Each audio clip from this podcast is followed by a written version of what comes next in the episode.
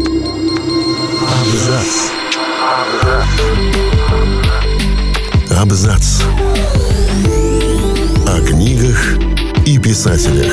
О книгах и писателях.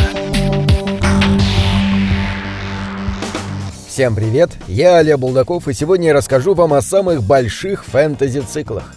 Скажите «фэнтези», и большинство читателей тут же вспомнит многотомные эпопеи, продолжение и окончания которых люди могут ждать всю жизнь.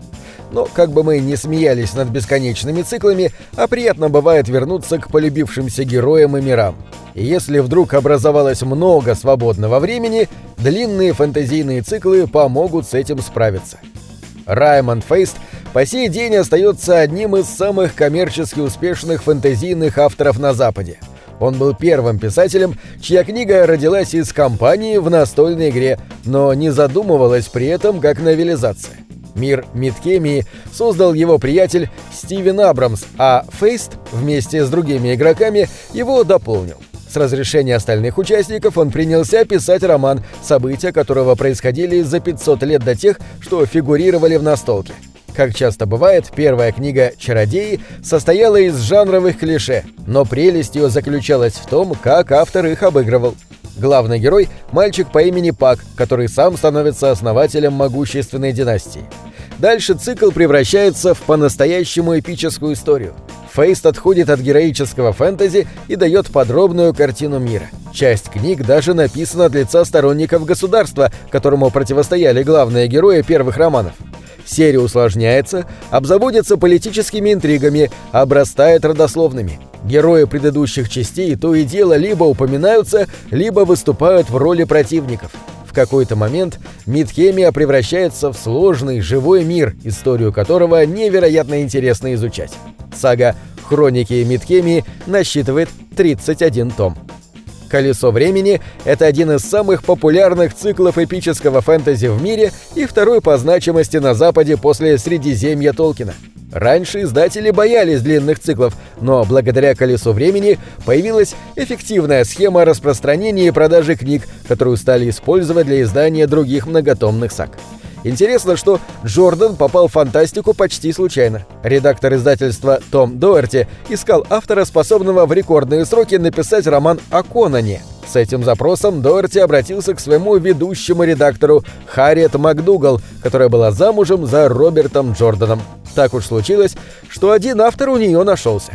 После успешного сотрудничества Доерти поинтересовался, нет ли у писателя собственных оригинальных идей. Идеи у него были – Изначально Джордан задумывал серию максимум из трех книг. Ознакомившись синопсисом, Доуэрти решил перестраховаться и подписал контракт на шесть. Оба слегка промахнулись. События романов происходят в нашем мире, что, впрочем, не сразу очевидно. В связи со специфическим течением времени в цикле «Вселенная Джордана» это одновременно наше прошлое и будущее. Десятки королевств, городов-государств и прочих образований оказываются втянуты в очередной цикл войны между светом и тьмой. Вести за собой силы света суждено герою Ранду Алтору. Вместе с группой товарищей он отправляется в эпохальный квест, а наставники присматривают за ними. Без них какой бы это был квест. Книги произвели фэнтези-революцию. Их можно считать первыми жанровыми феминистскими бестселлерами. Магия мужчин запятнана тьмой. Любой, кто ей пользуется, рано или поздно сходит с ума, так что во вселенной колеса царит матриархат. Книги отличаются сильным упором на психологию персонажей. Сам писатель не успел закончить сагу, но оставил подробные черновики финального тома. Написать его Харриет МакДугал доверила молодому фантасту Брэндону Сандерсону.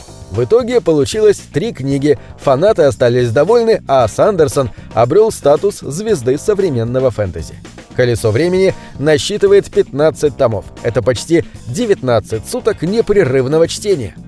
«Меч Шанары» вышел в 1977 году. Книга стала первой сразу в нескольких категориях. Первый фантастический роман, вокруг которого развернули массивную рекламную кампанию – Первая фэнтези, попавшая в список бестселлеров «Нью-Йорк Таймс». Первый роман, на обложке которого стояла надпись «Эпическая фэнтези», давшая название всему жанру. И это был первый после Толкина коммерческий успех подобного масштаба. Как раз с Толкиновским циклом Шаннеру и сравнивают, причем совершенно справедливо. Сравнение стало одной из причин популярности серии. Цикл написан простым и доступным языком, а погрузиться в него гораздо легче, чем во «Властелина колец». Летописи Шанара Терри Брукса охватывают события многих веков. Каждый роман рассказывает отдельную историю. Первом «Мече Шанары» Брукс использует проверенный шаблон. Группа отправляется на поиски артефакта, который покорится лишь избранному, а затем этим самым артефактом побеждает темного властелина.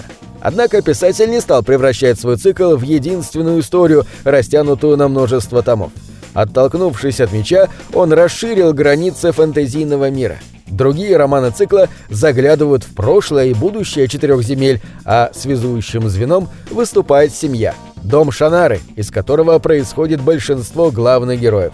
Брукс, впрочем, постарался не копировать Средиземье полностью. Мир Шанары — это земля после ядерного апокалипсиса. Помимо магии, в нем развита наука, а все классические фэнтезийные расы — потомки мутировавших людей. Таким образом, книга удовлетворяла желание фанатов Толкина прочитать что-нибудь родное и знакомое, но вместе с тем давала им нечто новое. Цикл насчитывает 34 тома. Малазанская империя входит в число самых объемных циклов фэнтези от одного автора. Если не по количеству книг, так по их общему объему точно. Тем более, что автор Стивен Эриксон вместе с Ианом Эслемонтом, вторым создателем этой вселенной, продолжают выпускать в Боквеллы, не уступающие по объему оригинальным десяти томам. Малазан начался с сюжета для настольной ролевой игры, причем первые книги по этой вселенной написал Иоанн Эслимонт в конце 1980-х, однако издательства публиковать их отказались. Эриксон же начал со сценария под названием «Сады Луны», который, впрочем, также никто приобретать не стал. Позже про Малазан часто будут говорить, что это идеальный сценарий для аниме, но фильм по нему не снимешь. Автор не сдался и в 1991 переделал сценарий в книгу, который тоже никто из издателей не заинтересовался. И только в 1998 году, после того, как Эриксон опубликовал несколько нефантастических вещей, на него обратило внимание британское издательство. У Малазана практически отсутствует магистральный сюжет. По сути дела, это хроники войны. Малазанская империя сражается с другими странами за ресурсы, свободу и еще по множеству причин. Цикле десятки героев, историй, тем и локаций. Хоть часть персонажей и переходит из книги в книгу, каждый том малазанской книги можно читать отдельно. Малазанский цикл похож на мозаику, где романы — это кусочки истории, которые цепляются друг за друга и образуют цельную масштабную картину глобальной войны и потрясений. У них есть и общий связующий сюжет, однако он скрыт и становится очевиден только ближе к последним книгам. Эриксон не жалеет читателей и сразу бросает их в гущу событий. Разбираться в происходящем придется самостоятельно, и это будет нелегко. Некоторых такой подход может оттолкнуть. Сага насчитывает 10 томов основного цикла и 9 романов по миру. На этом все. Читайте хорошие книги.